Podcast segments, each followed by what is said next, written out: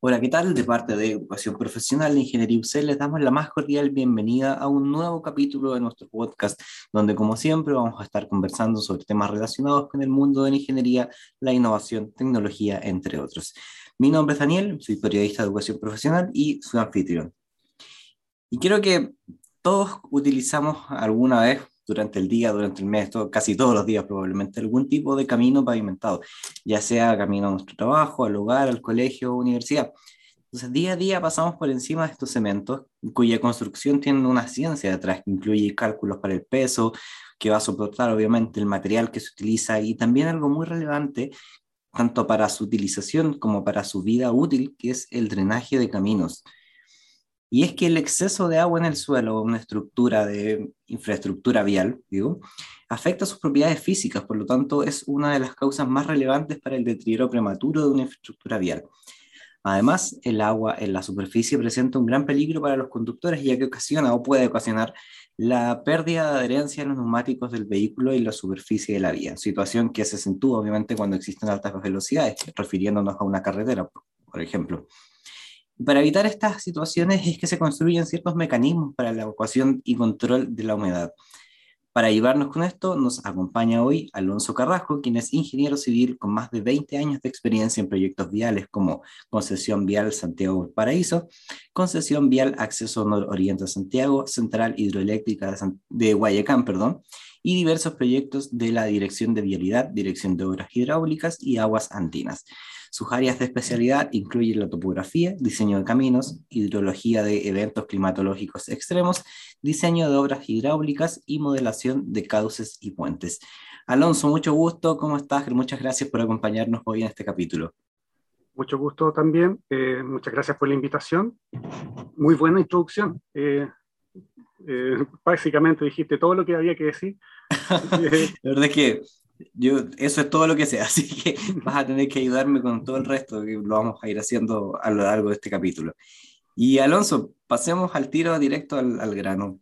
Em, obviamente tú mencionaste que ya había dicho a grandes rasgos qué es el drenaje de caminos, pero cuéntame tú en un poco, o sea, obviamente en extenso y dentro de tu expertise, en qué consiste y cuál es la importancia esta para la, para la viaria, porque supongo que no es solamente la, la punta del iceberg que acabo de tocar. Efectivamente, el drenaje es un área muy extensa que normalmente lo, lo, que vemos en el día a día, ya sea los usuarios que circulamos por las carreteras y los, las calles, y también para la gente que proyecta y diseña hasta ahora, lo que vemos del drenaje es solamente, como tú dices, eh, la punta del iceberg. Hay mucho detrás y mucho de ello está oculto a la vista. En general, en forma muy simplificada, el drenaje camino se dedica a la salud del camino. Por eso históricamente, a veces el drenaje camino se le llama saneamiento. Una palabra que a mí no me gusta porque suena como que distorsiona un poco el concepto, pero tiene que ver con eso, con la salud del camino.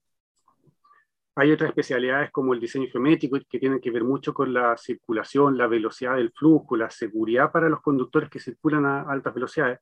Hay otros que se dedican a la parte más estructural, ya sea las estructuras tradicionales de hormigón armado como también la estructura del pavimento, que tiene que resistir las cargas del tránsito. Todo eso tiene que ver principalmente con fatiga, como con el cansancio, la vida útil del camino en el largo tiempo. Pero la salud del camino está asociada directamente a las obras de drenaje. Históricamente, eh, es algo casi tradicional en los cursos de ingeniería cuando se habla y se estudia cuáles son los puntos que uno tiene que focalizarse para que un camino dure en, en, el largo del tiempo, para que tenga una vida útil sana, siempre dicen el primero es drenaje, el segundo es drenaje y el tercero también es drenaje. Porque es muy importante, para, como decía, para la salud del camino, para que la infraestructura eh, perdure en el tiempo, pero también si la infraestructura está sana, se reducen considerablemente los riesgos de accidentes para la gente que circula y también tiene una implicancia eh, hacia la vecindad. Si las obras de drenaje están bien hechas, no va a haber daños asociados a los predios de los propietarios que están adyacentes al camino eh, y a otras infraestructuras que están adyacentes. ¿Cómo se hace un drenaje? ¿En qué consiste? ¿Hay diferentes tipos de drenaje? Eh, bueno, tradicionalmente eh, tenemos que separar primero lo que es caminos interurbanos, es decir, los caminos que unen ciudades con otras ciudades pasando por terreno rural, de los, de los caminos urbanos, que son las calles y avenidas que conocemos todos nosotros. En los caminos interurbanos hay una clasificación bastante formal, que se habla de drenaje transversal, que se refiere a todas las aguas que cruzan y atraviesan el camino perpendicularmente o con algún grado de, ángulo de desviaje, que tiene que ver claramente los grandes ríos, los esteros, quebradas y otros eh, pequeños cauces que tienen que cruzar y atravesar bajo el camino. A eso se le llama drenaje transversal. Hay otro, otra categoría que se refiere a toda el agua lluvia que cae directamente sobre el camino, cae sobre el pavimento si el pavimento está bien diseñado, no se aposa y escurre perpendicularmente y se va hacia el borde del camino y ahí se capta, ya sea por una cuneta, un foso o alguna obra eh, complementaria y se conduce longitudinalmente. De ahí su nombre que es drenaje longitudinal del pavimento. Adicionalmente, esa misma, ese mismo grupo eh, trata todas las lluvias que caen sobre los terrenos adyacentes, y que por las pendientes del terreno eh, se vienen hacia el camino y para que no dañen el camino las interceptamos nuevamente con una obra, tradicionalmente un contrafoso o un foso, y las conducimos longitudinalmente hasta llegar hacia alguna obra de descarga, que puede ser una quebrada o algún río. Hay un tercer grupo que se refiere al drenaje subterráneo. Y a pesar de todas las obras que uno pueda diseñar, incluso en el mejor de los casos, el pavimento bien pavimentado, bien mantenido, siempre va a haber infiltración bajo el pavimento. También hay aguas que vienen producto de las napas subterráneas, que vienen producto de canales de riego que pueden estar adyacentes al camino y eh, como son aguas que escurren permanentemente, se empiezan a infiltrar y se meten bajo el pavimento. Y todas esas aguas que se infiltran, hay que hacerle un tratamiento especial, que ese es el tercer grupo que se llama drenaje subterráneo. Pero cuando estamos hablando de drenaje urbano, ahí estas tres categorías se, mezclan y están muy eh, interrelacionadas una con otra, entonces empiezan a confundir las áreas. Y ahí simplemente, cuando estamos hablando de las ciudades, se habla de drenaje urbano, que, que funde todas estas especialidades en una sola. Y ahí los colectores se mezclan un poco con, con, los sumideros y con las obras de infiltración y están mucho más interrelacionadas. Perfecto. Alonso, eh, Obviamente entiendo que, como mencionas, que uno, uno de los aspectos importantes a, tomar en cuenta es el tema de la lluvia que cae encima del pavimento. Eh, todos sabemos que nuestro país tiene una variedad climática considerable, por lo que puedo entender que quizás el diseño de drenaje que hay en la parte norte de, de nuestro país va a ser muy diferente al de la parte central y el de la parte sur o extremo sur. Efectivamente, son eh, situaciones muy distintas y no solamente hay que hacer la, separación en, el sentido norte a sur, obviamente el norte es muy distinto al centro, al sur y al extremo austral, sino que también la situación se analiza de cordillera a costa. La situación de cordillera es distinta a lo que ocurre en el Valle Central y es distinto a lo que ocurre en la costa. Eh, en hidrología, eh, no quiero entrar mucho en detalles, pero se habla mucho de eh, intensidad, duración y frecuencia, que es una forma de eh, resumir todas las variables hidrológicas eh, para expresarla cómo se comportan. Una es la intensidad, así la fuerza, del, por ejemplo, de la precipitación. Cuánta lluvia cae de golpe en un intervalo muy pequeño de tiempo.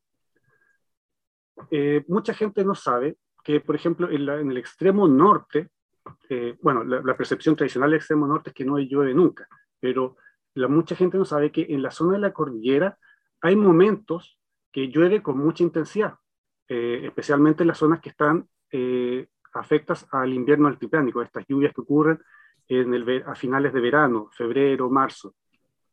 Y la intensidad con la que llueve es comparable a la intensidad de una lluvia que ocurre acá en la zona centro, e incluso a la que ocurre en zonas australes como Punta Arenas.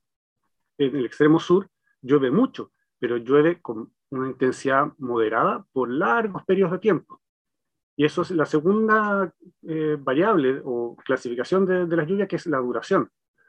Eh, hace muchos años nosotros en Santiago estábamos acostumbrados a estas lluvias que tenían dos, tres días de duración, incluso podía llover durante toda una semana, algo que es muy frecuente en el sur.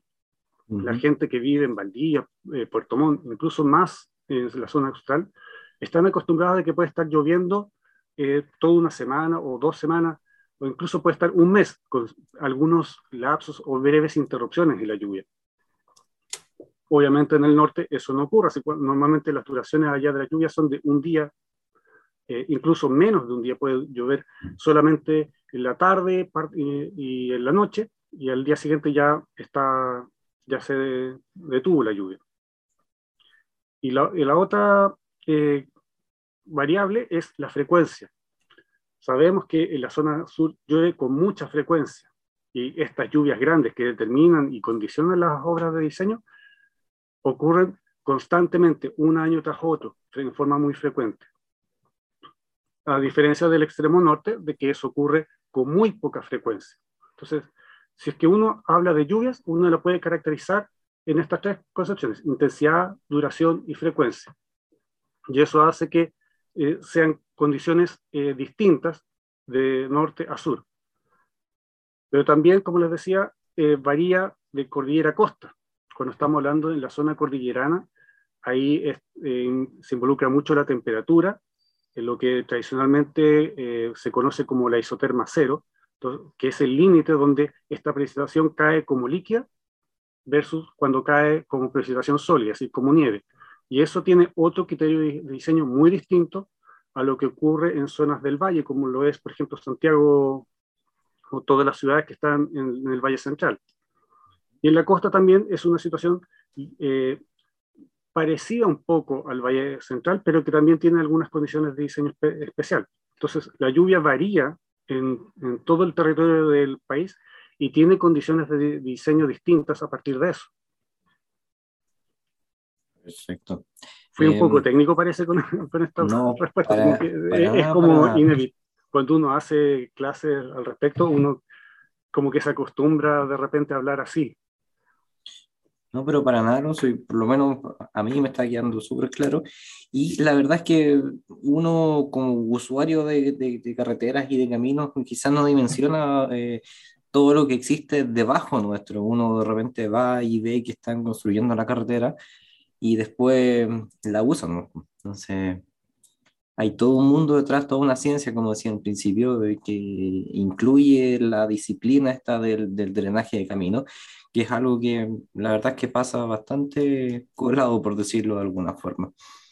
Alonso, yo sé que, porque nosotros conversamos antes, pero sobre sustentabilidad, sobre lo que mencionaste de que el objetivo principal del drenaje es sacar el agua del camino y desviarla y moverla hacia otras partes. Hay en cierto grado de sustentabilidad en la utilización de estas aguas, que sé que mencionaste que de repente se van a las quebradas o algún cauce, pero quizás no siempre es así, ¿sí? Eh, bueno, en drenaje interurbano, como mencionaba, era cuando uno va de una ciudad a otra y pasa por áreas rurales, ahí los conceptos de sustentabilidad tienen mucho que ver con la, con la concepción tradicional de sustentabilidad, es decir, optimizar el uso de los recursos para no perjudicar a las generaciones que vienen eh, después de nosotros. Entonces siempre es construir con menos pérdidas, eh, reducir la contaminación y principalmente es eh, diseñar obras que sean duraderas, porque si son duraderas no vamos a generar residuos después cuando tengamos que rehacerlas y vamos a gastar menos recursos naturales. Pero tú mencionaste la parte del agua, que es, es, otra concepción de sustentabilidad, es la, la, sustentabilidad del recurso hídrico, el agua. En carreteras interurbanas no se utiliza mucho esa concepción, porque ahí el objetivo es simplemente dejar que el agua pase de largo, no, no, se, no hay un uso del agua en la misma carretera. Es decir, el agua o atraviesa eh, la carretera o cae y nosotros la conducimos hacia las quebradas tratando de reducir en el proceso eh, cualquier daño que se pueda generar a la misma carretera, a los usuarios y a las propiedades eh, vecinas. Eh, pero hay un concepto de sustentabilidad del recurso hídrico que tiene mucho que ver y se utiliza mucho más dentro de las ciudades. dentro de las ciudades, cuando se están construyendo, se está pavimentando, urbanizando y, impermeabilizando, impermeabilizar es un término que se utiliza mucho en drenaje urbano, porque todas estas obras, eh, estas obras grises, como son asfalto, hormigón, impermeabilizan el terreno. Las construcciones con sus techos también impermeabilizan, evitan que el agua naturalmente se infiltre en el suelo y que si se infiltran, terminan eh, dentro de la napa subterránea, que es una fuente, la napa subterránea es como un estanque de almacenamiento de agua. Entonces, cuando estamos hablando de las ciudades y estas ciudades se empiezan a pavimentar, urbanizar y impermeabilizar demasiado, estamos impidiendo que esa agua se infiltre en el terreno.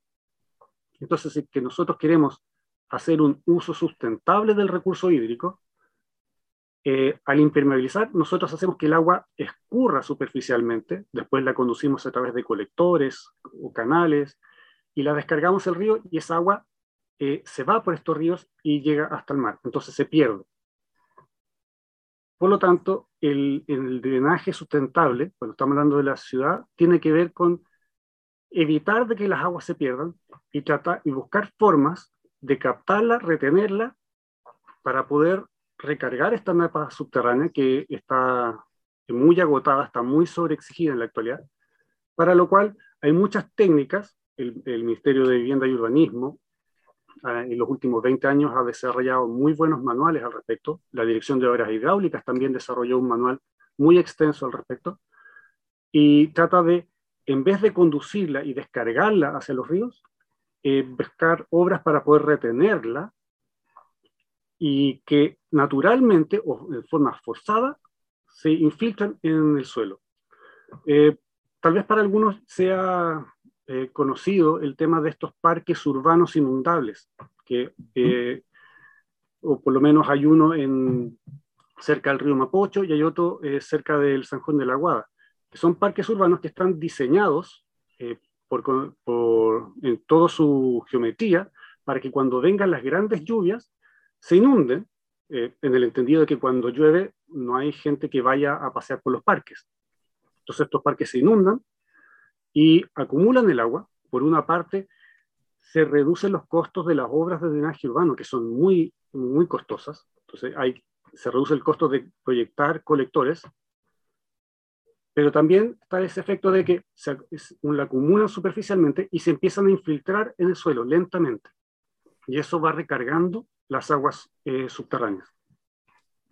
También hay obras que son así como obras forzosas, donde yo hago un hoyo en la tierra, que son los pozos de infiltración, son perforaciones que pueden ser eh, en forma relativamente simplificada de un metro de diámetro y de varios decenas de metros de profundidad.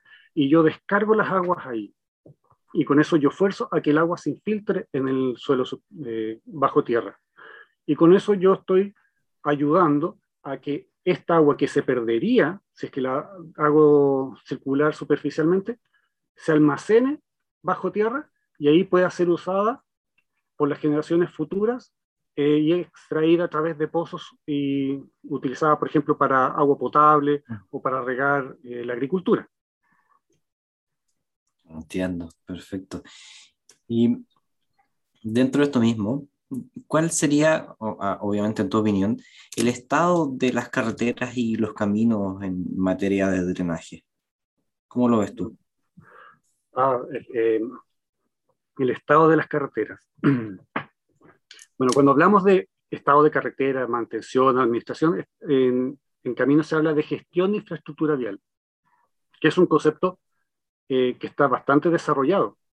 En la misma Universidad Católica, eh, el ex ministro y profesor don Hernández Olminac es experto en el tema de gestión de infraestructura vial y hay muchos profesionales que a partir de que él lleva, no, sé exactamente, 30 años enseñando ese tema, eh, muchas generaciones de profesionales que hemos egresado con estos conceptos de gestión de infraestructura vial. Pero está muy enfocado al pavimento, que el pavimento tiene unas consecuencias muy directas en los costos del proyecto y también en los costos económicos asociados. Entonces, e, es, es correcto de que el pavimento se lleve gran parte de la atención, pero el drenaje ha quedado eh, como un área relegada, eh, olvidada dentro de todo este concepto de la gestión. Cuando uno habla de gestión, el primer, el primer paso de la gestión es saber qué es lo que hay. Es en, perdón, en el caso de los pavimentos, eh, se, se, aplica el concepto de auscultación del pavimento, que es un proceso de ir y medir el pavimento y analizar todas sus características, propiedades y su estado. Pero en el caso de las obras de drenaje, eh, ni siquiera hemos llegado a esa etapa eh, certera de hacer la ocultación para medir su estado, porque no sabemos exactamente qué es lo que tenemos. Ahí hay un déficit muy grande en, en conceptos de saber cuál es nuestra infraestructura de drenaje. Las obras más importantes del, drenaje transversal son ciertamente los puentes. Eh, obviamente porque son obras eh, muy costosas. Eh, cuando se la expectativa para cuando se construye es muy alta y obviamente los beneficios que generan también son muy grandes. Y los puentes se, tienen una categoría especial que con un tratamiento especial. Eh, y por lo tanto se separan mucho del drenaje de caminos. Se, hace una división y, hay un tratamiento especial para los puentes. Y en los puentes, que son esta infraestructura donde merecen toda nuestra atención, eh, todavía tenemos un problema de saber exactamente qué es lo que tenemos. Eh, si alguien busca un poco de historia, lo que ha ocurrido en los últimos años, ha habido mucha discusión en el área técnica por el estado de los puentes en Chile, porque si bien eh, los puentes chilenos se construyen muy bien y tienen muy buena calidad, mm, el plan para revisarlos y saber cuál es su estado estructural ha estado un poco deficiente o podríamos decir olvidado. Y muchas veces no sabemos en qué estado se encuentran. Pero también hay que partir del concepto de que no sabemos con certeza cuáles son todos los puentes que tenemos en el país eso tiene que ver un poco por la división administrativa que tenemos, de que dentro de los ministerios y direcciones que administran la infraestructura vial, tenemos a la Dirección General de Concesiones, que administra la infraestructura que tiene que ver con las vías concesionadas, y ellos administran, obviamente, los puentes que están en esas carreteras. Está la Dirección de Vialidad, que administra todo lo que son caminos públicos, que es eh, los caminos públicos son la gran mayoría de los caminos interurbanos, pero no los contiene todos. Y después está los puentes que están en las ciudades, que algunos de ellos pueden que sean concesionados, algunos de ellos pueden que sean de Delia, pero otros están en una situación un poco eh, indefinida, que a veces son administrados por las municipalidades, a veces por la intendencia o gobernación regional, pero también ahí se genera esta división de que eh, algunas de estas obras no están bien definidas a quién pertenecen. Y, claramente de repente en esa situación eh, es difícil saber en qué estado se encuentran si ninguna de ellas eh, dice esta, esta obra la administro yo. Por otro lado, también hay una división de, de la envergadura. los grandes puentes, pensemos en estos puentes que pueden ser de 100 metros de longitud, 50 metros de alto, claramente se entran en la categoría puente pero hay estructuras más pequeñas que a veces la forma de un puente puede ser de 100 metros de longitud, pero a veces puede ser de 5 metros de largo. Y esas estructuras a veces no las categorizan como puentes, a pesar de que su estructura y su forma sea la de un puente. Entonces, eso genera que también hay un corte, un límite donde uno dice esto es puente o esto no es puente. Y que también ha sido muy discutido en el último tiempo y, y ha generado que haya existan puentes que son administrados como tales y otros que no lo son. Bueno, toda esta introducción de hablar de los puentes es para explicarle de que eh, los puentes, eh, a pesar de que son una estructura muy importante, eh, tiene un estado, una, una gestión de esa infraestructura que todavía no está completa, todavía falta por desarrollar. Pero cuando hablamos del drenaje del camino, las obras más pequeñas, que pueden ser eh, cajones de hormigón armado, pueden ser arcos de acero, pueden ser tuberías de hormigón o de algún otro tipo de material, eh, estas están mucho más olvidadas. Y hay que considerar de que en forma muy aproximada, por cada puente hay aproximadamente 50 de estas otras obras que están ocultas y eh, bajo todos estos caminos que circulamos. Y de esas sabemos muy poco en la actualidad. No hay una política clara para poder administrar y hacerle eh, gestión a toda esta infraestructura que está bajo los caminos. Eh, ha quedado relativamente olvidada en la historia de la gestión de infraestructura vial. Entiendo. Entonces, el gran problema ahí es un tema de administrativo más que de la logística misma, ¿cierto? Hay un, hay un tema administrativo, claramente, de que eh, por una parte hay una división eh, administrativa, que tenemos la Dirección General de Concesiones por una parte, tenemos la Dirección de Vialidad, tenemos, eh, dejémoslo como el gobierno regional, que ellos tienen que hacerse cargo ah, finalmente de todo lo que pasa dentro de las ciudades, pero hay otros caminos que no están en ninguna de estas categorías, porque no son administrados por ninguna de estas, de estas instituciones. Pensemos que también hay caminos que son eh, parte de otras direcciones de, del Ministerio de Obras Públicas. La Dirección de Obras Hidráulicas puede tener caminos asociados eh, a su infraestructura. Eh, la Dirección de Obras Portuarias eventualmente podría tener algunas obras. siempre van siempre todas estas obras van a estar repartidas en cada una de las direcciones que pertenecen al Ministerio de Obras Públicas o de otros ministerios del Estado. Entonces, no existe una institución que la administre todas en su conjunto. Pero también hay un tema de que hay mucho desconocimiento de estas obras y eso genera de que terminen siendo olvidadas. Dentro del mismo ámbito, Alonso, cuando se ve todos los inviernos que se inunda en el mismo paso bajo nivel y se inunda hasta la mitad del paso bajo nivel y quedan los autos atrapados.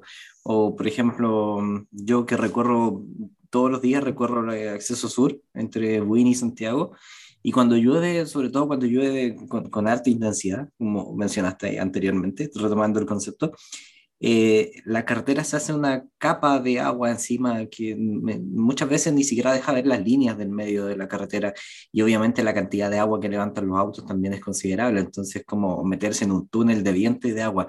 ¿Qué, qué, qué es lo que falla en estos casos? No sé si hay una falla o, o, si es parte del diseño. Eh, cuéntame. mencionaste dos cosas, una de los pasos inferiores, y otro de, de, esta capa superficial de las aguas. Voy a hablar primero del paso inferior porque eh, es como el tema más llamativo. Cada vez que ocurre en invierno, eh, sale este tema de los pasos inferiores. Ahí la Intendencia Regional tiene un mapa indicando todos los pasos inferiores que cada vez que llueve se inundan. Entonces es como algo que sale mucho en las noticias. Eh, bueno, ahí hay, como muchos de, estos temas, son temas eh, que involucran a muchas especialidades. No es un tema que se pueda decir, esto es lo que falla, que sea una cosa específica. Obviamente varía caso a caso, pero hay, ciertas, hay ciertos criterios que se pueden mencionar para explicar estas situaciones. A ver, primero, cuando estamos hablando de carreteras interurbanas, fuera de la ciudad, se diseñan para lluvias muy extremas, muy grandes. Pero cuando estamos diseñando dentro de las ciudades, ya no estamos hablando de las lluvias más extremas. Se diseña para lluvias grandes, pero no tan grandes. Eso significa de que siempre va a ocurrir o van a caer precipitaciones que van a superar estas condiciones de diseño. Entonces, puede que existan obras de drenaje eh, que estén bien diseñadas, bien calculadas, pero van a ocurrir lluvias en las cuales se van a ver superadas. Mm. Eso es algo que hay que tener claro. ¿Por qué eso es así? porque las obras de drenaje dentro de la ciudad son extremadamente costosas. El diseño de los colectores, eh, como involucran trazados que pasan bajo la ciudad, significan eh, demoler grandes extensiones de pavimento, construir estas obras enterradas y después volver a pavimentar. Y eso es muy costoso. Entonces, si se diseña para esta, las situaciones más extremas, vivir en la ciudad sería extremadamente caro. Entonces, por eso se, se definió un, límite que sea relativamente razonable. como, si diseñamos para algo grande, pero no el extremo más grande de todos. El otro problema que tiene relacionado con el diseño es que eh, diseñamos principalmente, ahí me incluyo dentro del grupo, que es como lo tradicional, diseñamos con aguas limpias. Y la verdad es que las aguas que escurren, tanto fuera de la ciudad como dentro de la ciudad, no son aguas limpias. Eh, dentro de la ciudad, eh, obviamente podemos ver que hay tapitas de botella, botellas, bolsas plásticas. Las bolsas plásticas supuestamente ya no deberían verse en la ciudad, pero siguen circulando, siguen, eh, hay comercio que sigue trabajando con las bolsas plásticas, pero hay otros tipos de envoltorios plásticos, los envoltorios de dulces, un pack de, latas de bebida viene en un envoltorio plástico y muchas de esas cosas terminan en, las obras de drenaje. Eh, y, eso es para mencionar como los elementos más, podríamos ser, elegantes, porque hay otros elementos que contaminan las aguas que son menos elegantes. En las ciudades podemos ver que hay mucha eh, caca de perro, por ejemplo. Dentro de las obras de drenaje podemos encontrar eh, algunos animales muertos, en los, canales que cruzan la ciudad, podemos ver que hay gente que tira sacos con escombros, sacos con ramas, eh, sacos con animales muertos también.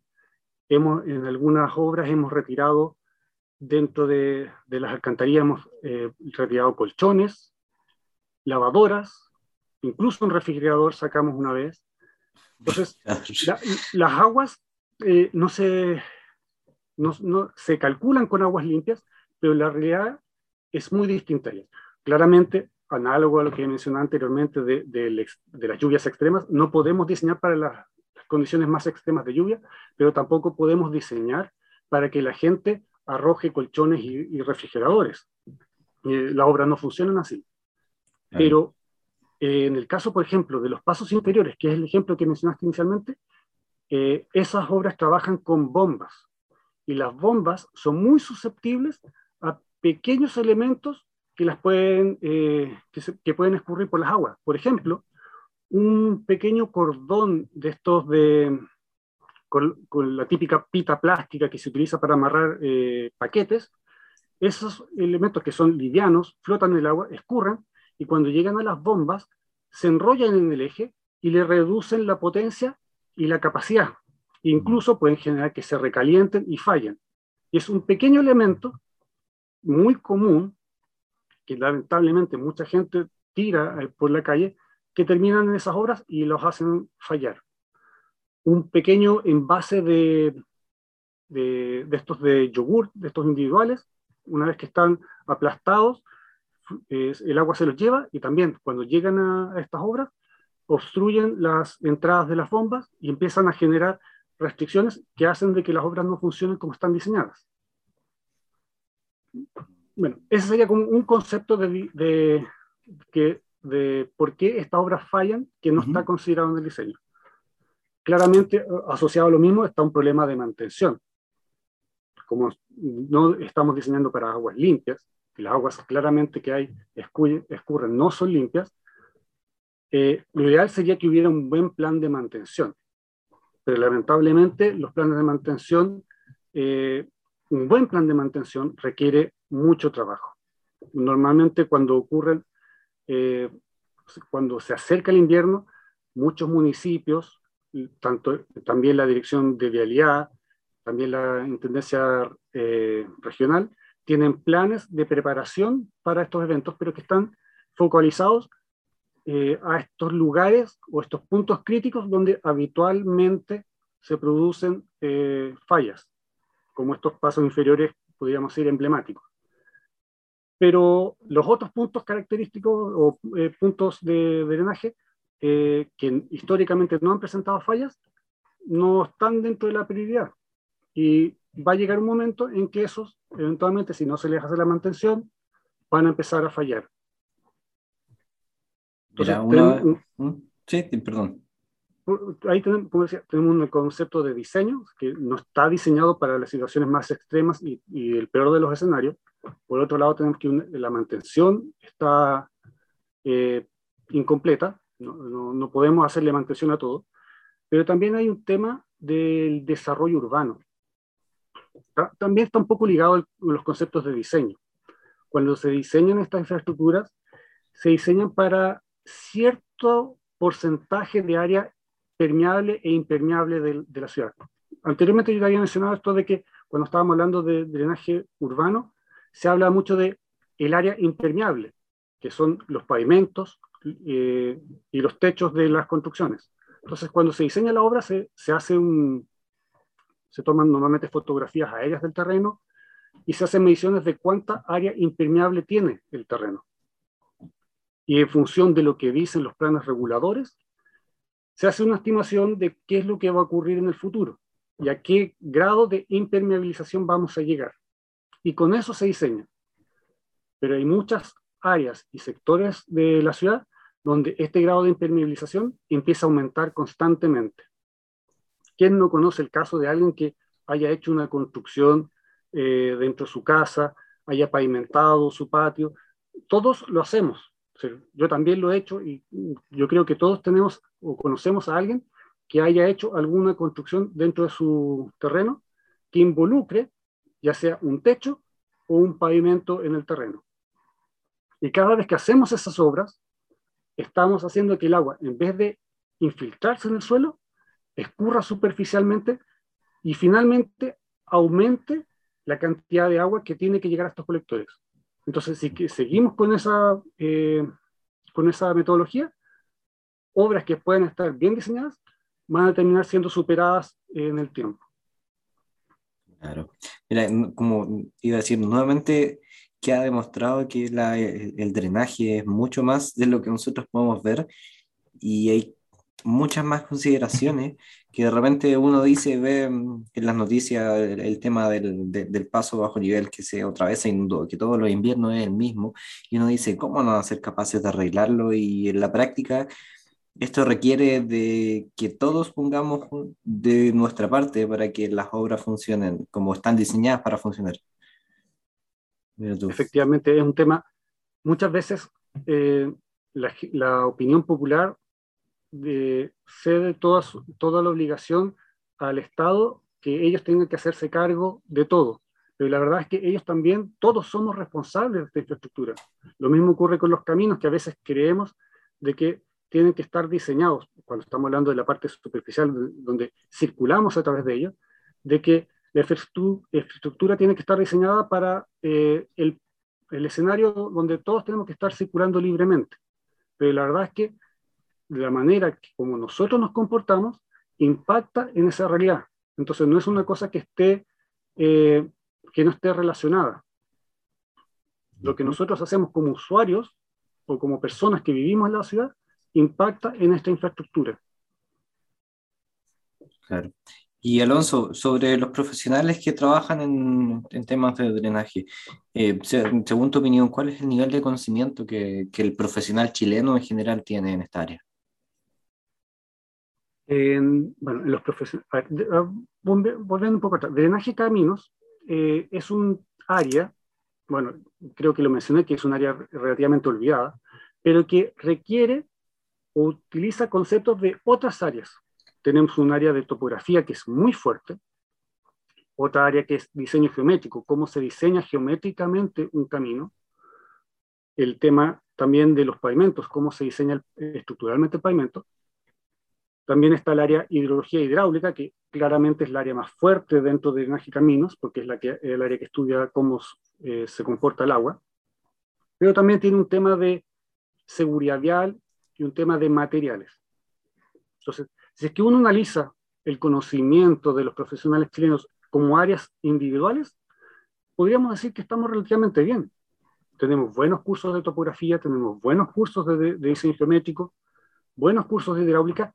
Los cursos de hidrología eh, son poco usuales, existen, pero son eh, principalmente para la gente especializada.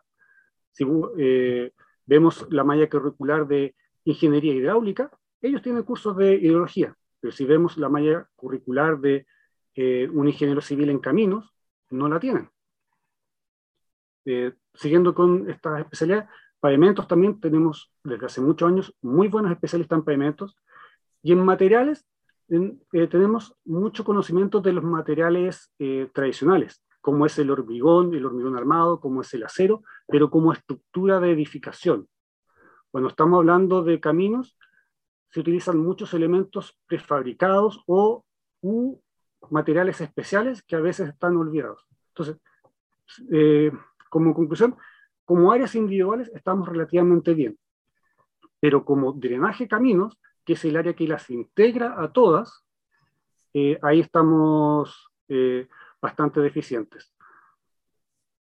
Entiendo. Y a modo de especialización, Alonso, em, nosotros en educación profesional tenemos una oferta de programas bastante amplia y dentro de este se encuentra el diplomado en ingeniería vial, donde tú eres profesor de un curso que precisamente es sobre drenajes eh, de camino.